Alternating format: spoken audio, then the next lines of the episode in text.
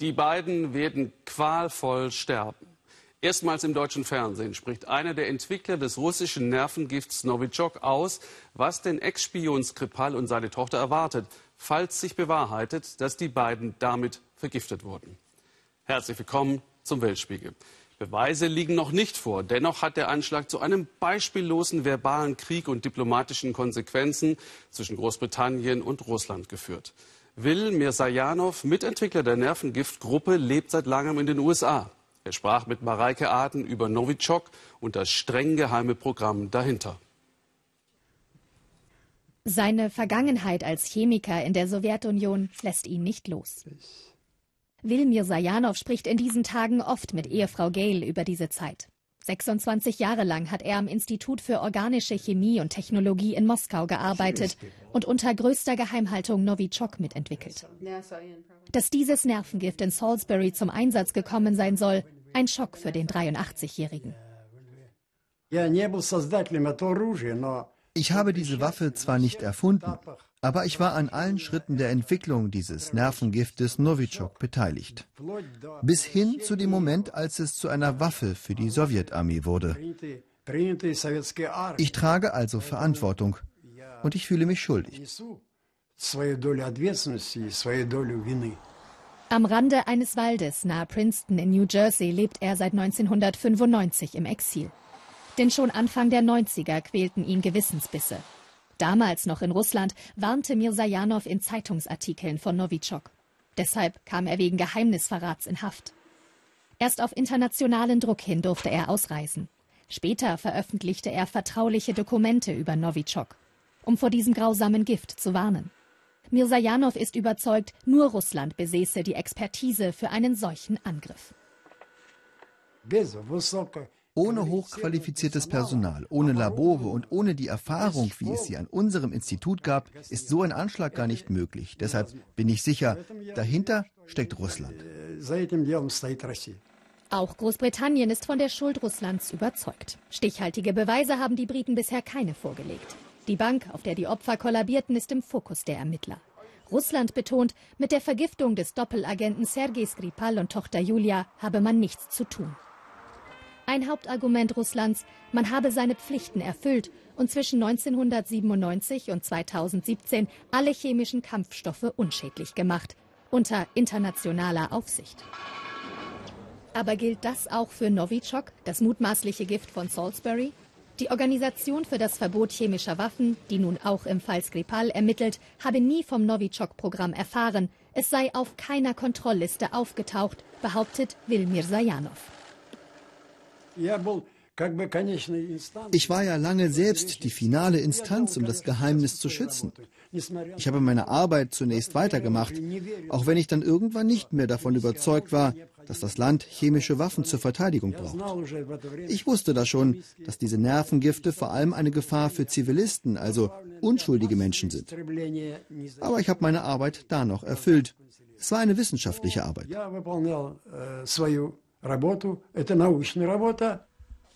Dass seine späteren Veröffentlichungen und Warnungen dann auch vom Westen ignoriert wurden, hat Mirzajanov wütend gemacht.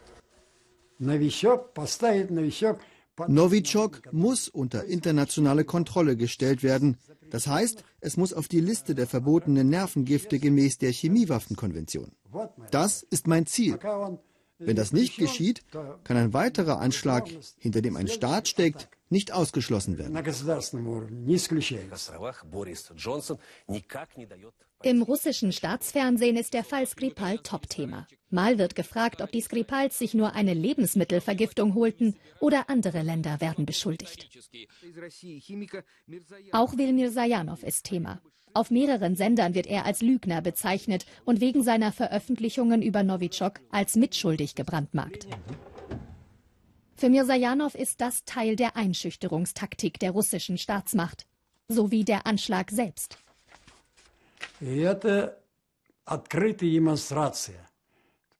Das war eine offene Demonstration, eine Warnung an potenzielle Gegner des Kreml.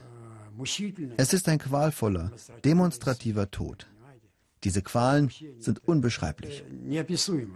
Aber Angst um seine Familie und sich selbst habe er nicht. Und Schweigen über das grausame, einst so geheime Nervengift will der 83-Jährige auch in Zukunft nicht. Kaum zu glauben. Wie und dass das Internet in China vom langen Arm der kommunistischen Partei streng zensiert wird, darüber haben wir oft berichtet. Zwei Millionen Chinesen haben im Netz dennoch Freiräume erobert als Livestreamer. Sie zeigen stundenlang ihren Alltag als Bauern oder Kochen. So saubere Unterhaltung, das mag die Partei. Einige sind inzwischen Stars, denen Millionen zusehen und zu Reichtum verhelfen. Nicht wie hier bei uns. In China hat sich daraus innerhalb kürzester Zeit ein Milliardengeschäft entwickelt. Spiegelkorrespondent Bernhard Sand schrieb darüber zuerst und so eindrücklich, dass wir Mario Schmidt für den Weltspiegel in die Studios der Internetstars schickten. In allen Ecken des Landes treten sie vor die Handykameras. Sie singen, tanzen, zeigen, was sie so alles können. Eine muntere Talentshow. Andere präsentieren ihren Alltag auf dem Land, was sie essen, was sie lustig finden.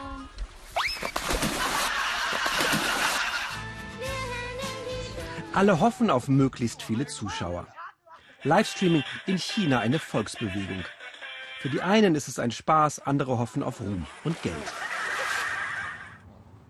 Ling Ling arbeitet in Peking an ihrer Karriere als Livestreamerin. Sie steht noch ganz am Anfang. Die 22-Jährige hat in Singapur Management studiert. Zurück in China arbeitete sie in einem Staatsunternehmen, sah für sich dort aber keine Perspektive. Ich will nicht von meiner Arbeit eingeengt sein. Ich genieße meine Freiheit. Livestreaming ist eine neue Industrie. Ich will es versuchen und mein Potenzial austesten. Ihre Traumfabrik, diese Agentur in Peking, eine von vielen. Tür an Tür kleine Studios. Die Firma hat rund 9000 Livestreamer unter Vertrag, die von hier oder von zu Hause aus eine möglichst große Fangemeinde aufbauen sollen. Ling Ling konnte bei einem Vorsprechen überzeugen und geht nun jeden Tag von 11 bis 17 Uhr auf Sendung. Zwar besuchen über 200 Millionen Chinesen Livestreaming-Plattformen, doch bislang gucken bei ihr nur etwa 1000 zu. Sie antwortet auf Textbotschaften, plaudert über Alltagsthemen, singt. Selbst beim Essen bleibt sie auf Sendung.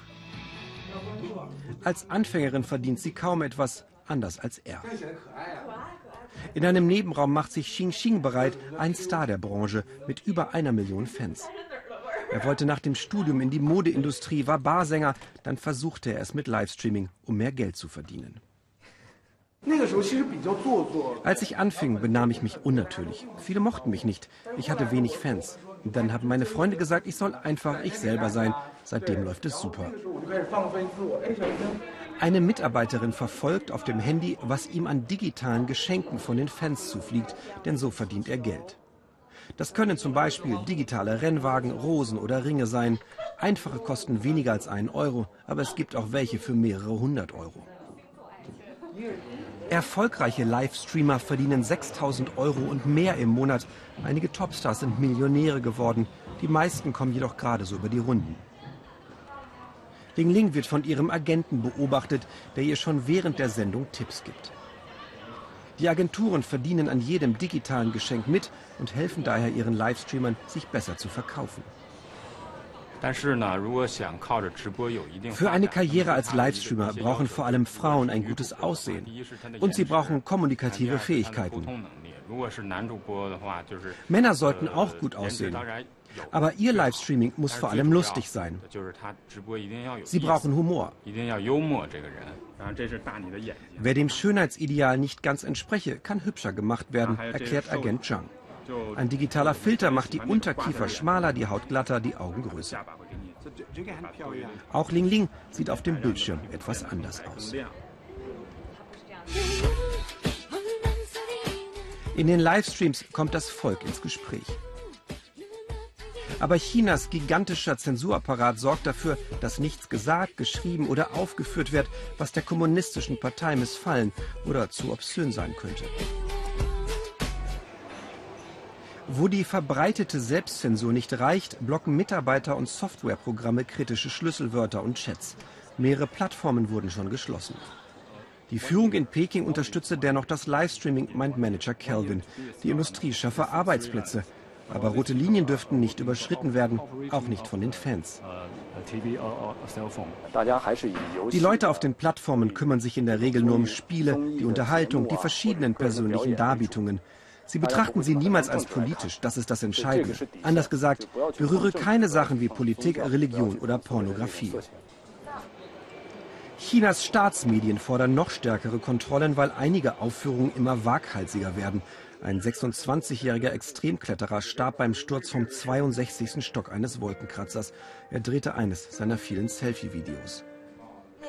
Lebensgefahr sucht sie nicht. Ling Ling will die Leute zum Lachen bringen.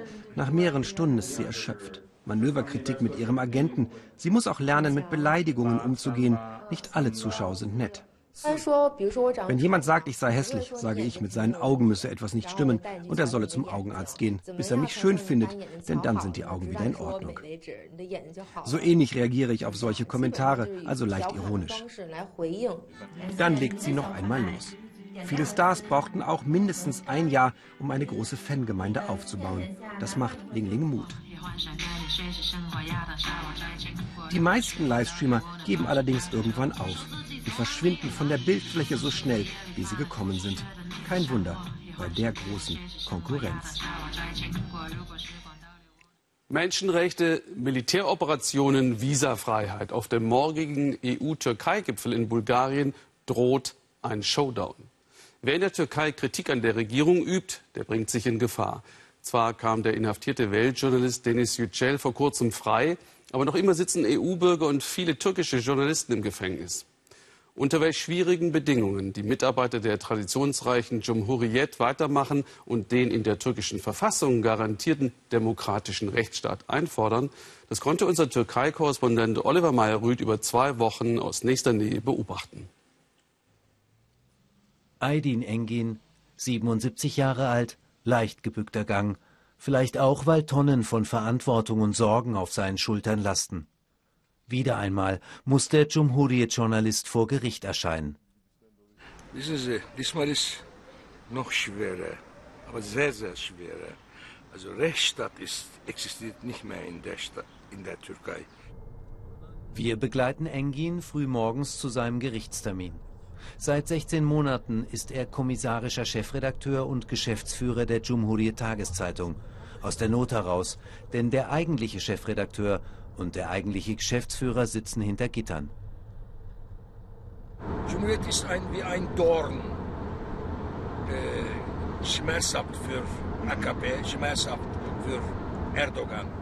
Deshalb äh, wollte und will äh, AKP-Regierung, besonders Staatspräsident Erdogan, will Cumhuriyet, wie sagt man, mundtot machen. Bis heute konnte er nicht schaffen. Ankunft am Gericht in Silivri. Die Staatsanwaltschaft wirft Engin und weiteren Cumhuriyet-Journalisten die Unterstützung von als Terrororganisation eingestuften Gruppierungen vor. Darunter die Gülen-Bewegung oder auch die PKK. Wieder ein Verhandlungstag für ihn und 17 seiner Kollegen. Acht von ihnen saßen bereits mehrere Monate im Gefängnis und wurden dann freigelassen. An diesem Verhandlungstag sitzen noch drei im Hochsicherheitsgefängnis, gleich neben dem Gericht in Haft. Im Oktober 2016 kam auch Aydin Engin in Polizeigewahrsam. Der Haftrichter lässt ihn nach fünf Tagen aufgrund seines hohen Alters gehen. Diesmal zieht sich die Verhandlung bis tief in die Nacht. Dann die Überraschung. Der Richter entlässt den eigentlichen Chefredakteur Murat Sabunju und den Investigativjournalisten Ahmed Schick aus der Untersuchungshaft. Eines Tages werden wir wieder glücklich sein. Ich versichere euch, dieses Mafia-Sultanat wird untergehen. Freudentränen, erleichterte Familienangehörige. Ein guter Tag in der Geschichte des fast 100 Jahre alten Traditionsblattes Cumhuriyet. 1924 erschien die Zeitung erstmals. Heute hat sie eine Auflage von 40.000. Seit etwa einem Jahr stehen gepanzerte Polizeiautos vor der Tür. Ob zum Schutz oder zur Abschreckung der Journalisten sei unklar, heißt es in der Redaktion. Am Tag nach der Freilassung wird gefeiert. Doch der Prozess ist für sie alle noch nicht zu Ende. Akin Atalay, der Geschäftsführer der Zeitung, sitzt immer noch im Gefängnis. Deswegen prangt sein Foto mahnend auf der Titelseite des Blattes. Engin hat seine eigene Theorie, warum seine Kollegen ausgerechnet jetzt entlassen wurden. Kurz vor dem EU-Türkei-Gipfel wolle man die Europäer versöhnlich stimmen. Mehr als 150 äh, Journalisten sind immer noch im Gefängnis. Kurdischen Media ist, existiert nicht mehr. Absolut Verbot. Und die Türkei ist zurzeit eine Kriegssituation in Syrien. Äh, deshalb äh, unsere Frei, äh, dieser Freispruch ist ein Teil von äh, Demokratie und äh, Freiheit, aber ein kleiner Teil, sehr, sehr kleiner Teil. Ein paar Tage später, wir treffen Engin zu Hause. 1980 nach einem Militärputsch ging er für zwölf Jahre ins Exil nach Deutschland. Schon damals wollten ihn Staatsanwälte für seine kritischen Berichte einsperren. Auch heute droht das wieder jeden Tag. Es wäre eine Lüge. Ah, ich habe keine Angst. Doch, haben wir Angst. Aber äh, mit dem Angst kann man leben und weiter arbeiten, weiter oppositionell arbeiten. Äh, wirklich, ich will mehrmals betonen, in der Türkei Demokratie ist wirklich in Gefahr. Engins Frau Euer Baydar schreibt Bücher. Sie kritisiert Erdogans Politik noch schärfer als ihr Mann. Sorgen haben wir natürlich immer. Ich habe immer einen kleinen Koffer bereit, den ich ab und zu umpacke. Wenn Sie kommen sollten, um mich festzunehmen, wäre dort alles drin. Solche Sorgen haben wir alle, dass uns jeden Moment was passieren kann. Aber Angst habe ich nicht. Was soll's, dann gehen wir halt ins Gefängnis. Doch Staatspräsident Erdogan habe in jedem Fall Angst, so Engin. Wenn er seine Macht verliert, muss er vor dem Kader stehen. Das ist Erdogans Angst. Aber Erdogans Macht scheint derzeit ungebrochen. Engin beeilt sich, in die Redaktion zu kommen. Es steht eine wichtige Entscheidung an. Der Europäische Gerichtshof für Menschenrechte in Straßburg urteilt, die Inhaftierung der türkischen Journalisten Shahin Alpay und Mehmet Altan sei Unrecht. In Aydin Engins Büro steigt die Stimmung.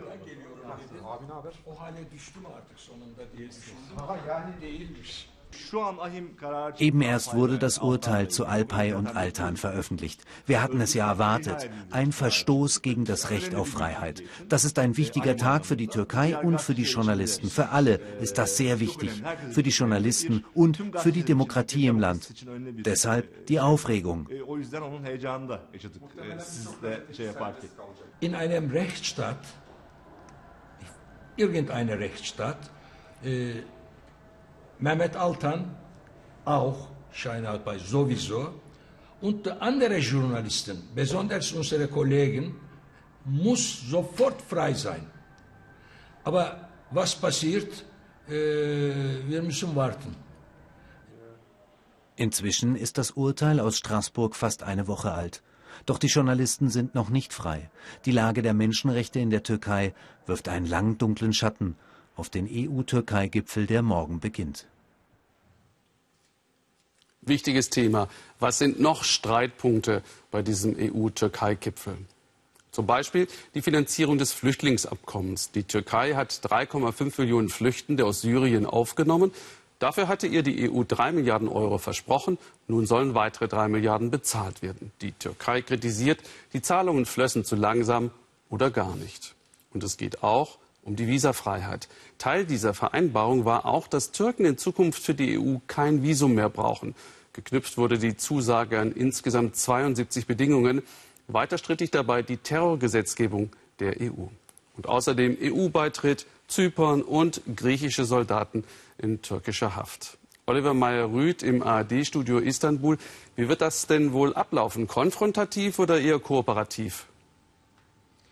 Also kooperativ, das wäre schon ein Wunder. Ich konnte in den letzten Tagen mit EU-Diplomaten sprechen, die allerdings namentlich nicht genannt werden wollten. Und die haben mir gesagt, dieser Gipfel sei vor allem dazu da, um dem türkischen Staatspräsidenten ein paar deutliche und für ihn vielleicht auch unangenehme Botschaften zu übermitteln. Da geht es wahrscheinlich auch um Menschenrechte, aber ganz oben auf der Problemthemenagenda stehen eben diese beiden griechischen Soldaten, die vor etwa drei Wochen festgenommen wurden, nachdem sie offenbar aus Versehen bei schlechten Wetterverhältnissen die griechisch-türkische Grenze übertreten haben und die wurden immer noch nicht freigelassen. Und in Zypern ärgert man sich sehr, dass äh, Erdgasbohrungen von der türkischen Marine blockiert wurden. Das Ganze wurde von Südzypern initiiert und eben nicht zugelassen von der Türkei. Das wird wahrscheinlich ein schwieriger Gipfel. Hat sich denn die Türkei in der Menschenrechtsfrage nach Ihrer Einschätzung bewegt? Steht also die Visafreiheit jetzt bevor? Also wenn der eine oder andere denkt, weil jetzt Dennis Yücel freigelassen wurde oder vielleicht auch ein paar türkische Journalisten, die übrigens alle noch auf ihr Urteil warten, wo der Prozess noch weiterläuft, dass dadurch die Situation in Sachen Menschenrechte sich geändert hat, davon kann man leider nicht reden. Der türkische Staat geht nach wie vor hart gegen die Opposition vor. Es sitzen Oppositionelle im Gefängnis. Es sitzen nach wie vor auch viele, viele Journalisten noch im, im Gefängnis, auch Andersdenkende. Und eigentlich bewegt man sich von der Visa-Liberalisierung immer weiter weiter weg. Die Militäroffensive der Türken in den syrischen Kurdengebieten wurde scharf kritisiert von der Bundeskanzlerin und auch der Europäische Rat sagt, das sei rechtswidrig. Was ist denn das Ziel Präsident Erdogans in Afrin in Nordsyrien? Also die, Turken, äh, die, Kurden haben im Moment die große Sorge, das konnte ich diese Woche auch wieder in Diyarbakir hören, bei bei den äh, Nevros, also den Neujahrsfeierlichkeiten der Kurden, dass Erdogan dort in Nordsyrien, also in dieser Region Afrin, die ethnischen Gegebenheiten verändern will. Es ist ja so, es gibt in der Türkei etwa drei Millionen äh, syrische Flüchtlinge nach Regierungsangaben. Ähm, äh, von dort kommt diese Zahl und Erdogan sagt immer wieder, die sollen eines Tages zurückkehren. Der größte Teil dieser Flüchtlinge sind sunnitische Araber. Und da haben jetzt eben die Kurden die Sorge, dass Erdogan sunnitische Araber in dieser Region ansiedeln will. Viele Kurden sind ja aufgrund der Militäroffensive geflohen. Und wenn man auf diese äh, Offensive blickt, da ist es so, Erdogan oder beziehungsweise der türkische Staat ähm, hat jetzt gesagt, dass man äh, eigentlich in Afrin mit dieser Operation soweit fertig ist. Aber jetzt will man die Stadt Tel Rifat angreifen, beziehungsweise die Kurdenmiliz YPG, die bisher noch die äh, Stadt Tel Rifat kontrolliert. Also es geht weiter mit der Offensive. Danke nach Istanbul. Und von dort ganz weit weg nach ganz unten, Neuseeland. Eines der Traumziele für Auswanderer, nicht nur für Europäer, auch für immer mehr reiche Chinesen. Doch in Auckland werden sie zum Albtraum für Einheimische. Sie finden keine oder nur unbezahlbare Wohnungen. Da bleibt für manche Familien nur die Garage zum Leben für 1000 Euro monatlich. Sandra Razzo über Wut im Paradies. Wohin nur mit der ganzen Wäsche? Sarah Kilamate lebt mit ihrer Familie in einem Obdachlosenheim. In zwei Zimmern türmt sich der ganze Hausstand. Vor einem Jahr mussten sie aus ihrer Wohnung raus. Die Miete, sie wurde unbezahlbar, verschlang plötzlich drei Viertel ihres Einkommens. Ein paar Nächte im Auto, dann nahmen sie Verwandte auf, die selbst zu wenig Platz hatten. Die Zusage vom Obdachlosenheim vor ein paar Wochen wie ein Sechser im Lotto. We are absolutely wir sind total glücklich, dass wir alles hinter uns lassen konnten und hier ein paar Quadratmeter für uns allein haben. Das ist nicht viel, aber doch besser, als in einer überfüllten Wohnung zu übernachten.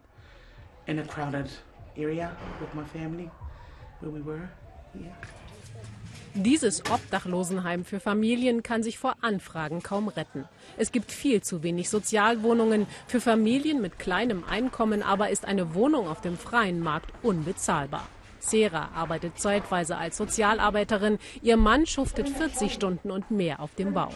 Sie haben versucht, wenigstens eine Zwei-Zimmer-Wohnung zu finden, die ins Budget passt. Keine Chance. Ich kann die Vermieter ja nicht anlügen. Wenn ich aber ehrlich sage, dass wir zu sechst sind, dann bekommen wir die Wohnung nicht. Sorry heißt es dann, das wäre illegal gegen das Gesetz. Suchen Sie sich woanders was Größeres, aber wir können uns nun mal nicht mehr leisten but it's something that we can only afford. Nur einem von zehn Obdachlosen in Neuseeland kann geholfen werden. Und Obdachlosigkeit hat hier in Auckland viele versteckte Gesichter. So werden Garagen zu Wohn-, Schlaf- und Kinderzimmern. Legal ist das nicht, aber mehr als die Miete für eine Garage können manche Familien nicht aufbringen. selbst mit Vollzeitjobs. Die Mieten sind in den vergangenen Jahren um 25 Prozent gestiegen, die Löhne nur um 14 Prozent. Vielen ist es unangenehm, darüber zu sprechen. Dieser zweifache Familienvater arbeitet als Gabelstaplerfahrer. Umgerechnet 2800 Euro verdient er im Monat. 1000 gehen für die Miete der Garage drauf. Toilette und Dusche nutzen sie im Haus. Wir haben ja auch andere Ausgaben, müssen von irgendwas leben. Ich kann nur hoffen, dass ich mal einen besser bezahlten Job finde. Hier in Auckland ist die Situation besonders prekär. Letztes Jahr kamen 70.000 Einwanderer nach Neuseeland.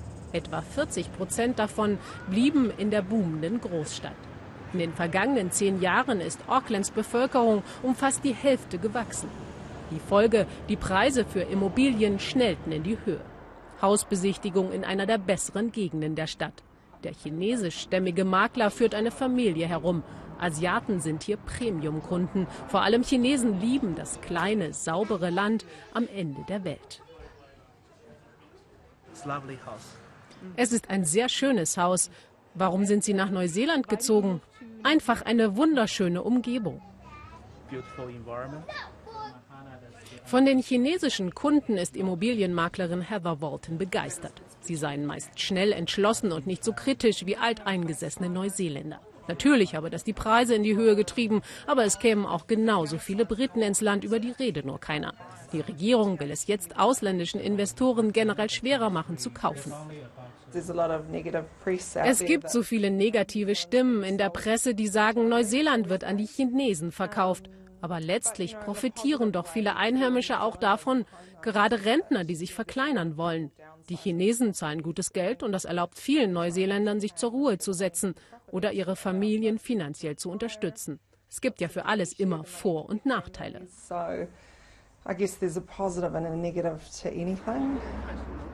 Aber der neuseeländische Traum vom eigenen Häuschen mit kleinem Garten für viele junge Mittelschichtsfamilien ist er in Auckland inzwischen völlig unrealistisch, sagt Heather Walton, die schon seit Jahrzehnten mit Immobilien handelt. Viele Leute verlassen Auckland, weil Immobilien einfach unerschwinglich sind. Gerade für Familien ist es zu hart, wenn die Eltern nur noch arbeiten und arbeiten, um den Kredit abzuzahlen und ihre Kinder nicht mehr sehen. Was ist das auch für ein Leben? Chinesen empfinden das offenbar anders. Zurück im Obdachlosenheim. Einst hatte Neuseeland einen Sozialstaat zum Vorzeigen, doch dann gab es drastische Einschnitte. Sera Kilamates Familie gehört nun zu den Verlierern. Sie selbst kam als Kleinkind mit ihren Eltern aus Samoa, um hier ihr Glück zu suchen. Die Rechnung ist nie ganz aufgegangen. 5500 Wohnungen fehlen derzeit allein in Auckland. Wir können nicht wählerisch sein. Es gibt so viele, die auf ein Zuhause hoffen. Wir müssen halt warten, bis wir dran sind. Stellen Sie sich vor, eine Familie lebt schon seit einem Jahr hier und hat immer noch nichts gefunden. Still waiting on a house. Serras Mann kommt heute nicht zum Abendessen. Ihm ist es peinlich, dass er mit seiner Familie hier leben muss. Deshalb will er lieber nicht vor die Kamera. Ich hoffe, dass es meinen Kindern mal besser geht. Sie wissen, dass wir im Moment nicht viele Wünsche erfüllen können. Und sie sollen in der Schule Gas geben, denn sie halten ihre Zukunft selbst in der Hand because at the end of the day, it's you know they are the one that's it's holding their future. Lea, Waitangi und Lafi beim Abendgebet. Seid dankbar für das, was ihr habt, predigt ihnen ihre Mutter. Eine Tischdecke aus altem Zeitungspapier, ein Alltag zwischen hochgestellten Stühlen im Obdachlosenheim. Die Kilamates wissen im Moment nicht, ob sie dieses Leben irgendwann hinter sich lassen können. Sandra Razzo hat die Dreharbeiten in Neuseeland genutzt, um mit einem politischen Shootingstar ein Gespräch zu führen, mit der erst 37-jährigen Premierministerin Jacinda Ardern, die im Sommer nebenbei ihr erstes Kind zur Welt bringen möchte. Das Interview über Politik und Persönliches finden Sie auf unserer Weltspiegelseite im Internet immer wieder bitten uns Zuschauer, beschreibt doch mal, wie andere Länder im Vergleich zu Deutschland aufgestellt sind. Eben die Wohnsituation in Neuseeland. Und jetzt machen wir zum Beispiel, wie ist das mit der Lohnfortzahlung im Krankheitsfall in den USA? Amerika hat nicht nur das teuerste Gesundheitssystem der Welt, was es für viele schwierig macht, Versicherungen und Leistungen zu bezahlen. Es ist überwiegend auch so, wer krank wird, verdient nichts mehr oder verliert gleich den Job. Wenige erhalten ein paar bezahlte freie Tage, egal ob für Urlaub, Pflege oder Krankheit. Und der Rest muss, krasses Beispiel, in der Mittagspause zur Chemo. Claudia Buckenmeier erzählt, was das bedeutet.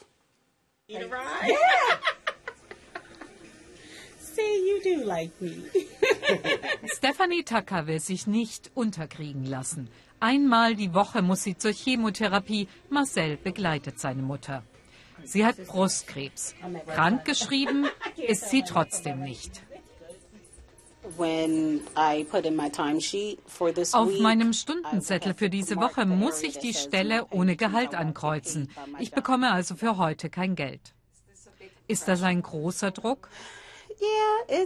Ja, das ist es. Ich muss eine Hypothek abzahlen, das Auto kostet. Es ist schon hart, aber wenn es um deine Gesundheit geht, hast du keine Wahl. Das muss einfach sein.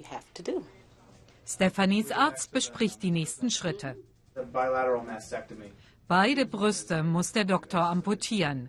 Nach dem Eingriff werde Stephanie mehrere Wochen nicht arbeiten können. Das würde für sie bedeuten, mehrere Wochen ganz ohne Lohn. Deshalb zögert die 48-Jährige den OP-Termin hinaus. In einem Monat hat sie bei ihrem Arbeitgeber Anspruch auf begrenzte Berufsunfähigkeit. Dann bekommt sie 60 Prozent ihres Gehalts. Das muss irgendwie reichen. Mhm. Good. There's no problems with the port at all? That it didn't move. Exactly. Mhm. Die Belastung ist enorm. Die alleinstehende Frau aus Philadelphia kämpft gegen Krebs und zugleich ums finanzielle Überleben. Oh Zuerst dachte ich, mein Gott, wie soll ich das nur schaffen? Kann ich es verbergen? Aber ich habe nie daran gedacht, mich nicht behandeln zu lassen. Trotz der Nebenwirkungen bei Chemotherapie arbeiten viele weiter, aus Angst, den Job zu verlieren. Stress, der nicht gerade hilft, gesund zu werden. Einigen empfehlen wir, nicht zu arbeiten, je nach Job. Wenn sie es sich nicht leisten können, wie manche im Gesundheitswesen, dann stresst es sie, wenn sie arbeiten müssen. Es gab solche Tage. Dann rief ich meinen Vorgesetzten an und sagte ihm, dass ich zu müde bin. Wenn ich noch einen Krankheits- oder Urlaubstag hatte, dann war das keine große Sache. Aber wenn nicht, dann wusste ich, was das bedeutet. Tja, damit muss man leben. Krebskranke in den USA müssen belegen, warum sie nicht zur Arbeit können. Dafür brauchen sie die Unterstützung des Krankenhauspersonals. Certain employers Einige Arbeitgeber sind großzügiger, andere nicht. Das ist dauernd ein Problem hier. Wir arbeiten an individuellen Lösungen. Die Schwestern sind unbezahlbar, wie sie den Menschen helfen, passende Termine zu finden. Stephanie kommt immer am Freitag zur Chemo. Das Wochenende hat sie frei und kann sich etwas erholen. Hinter Melanie Morgan liegen zweieinhalb Stunden Fahrt begleitet von ihrer Tochter. Ihre Unterkunft eine Art Patientenhotel, ausschließlich über Spenden finanziert. An jedem Zimmer eine Spenderplakette. Die Kranken müssen nichts bezahlen. Auch Melanie arbeitet trotz Chemotherapie. Immerhin, ihr Arbeitgeber kam ihr entgegen. Vor der Diagnose ist sie viel gereist, jetzt macht sie alles vom Computer aus. Das ist unsere Lebensart. Ich arbeite selbst im Gesundheitswesen. Ich kenne viele, die nicht so gut dran sind wie ich, die nicht weiter arbeiten können. Aber das ist halt unsere Art zu leben. Das gehört dazu. Wir sehen das nicht als Last.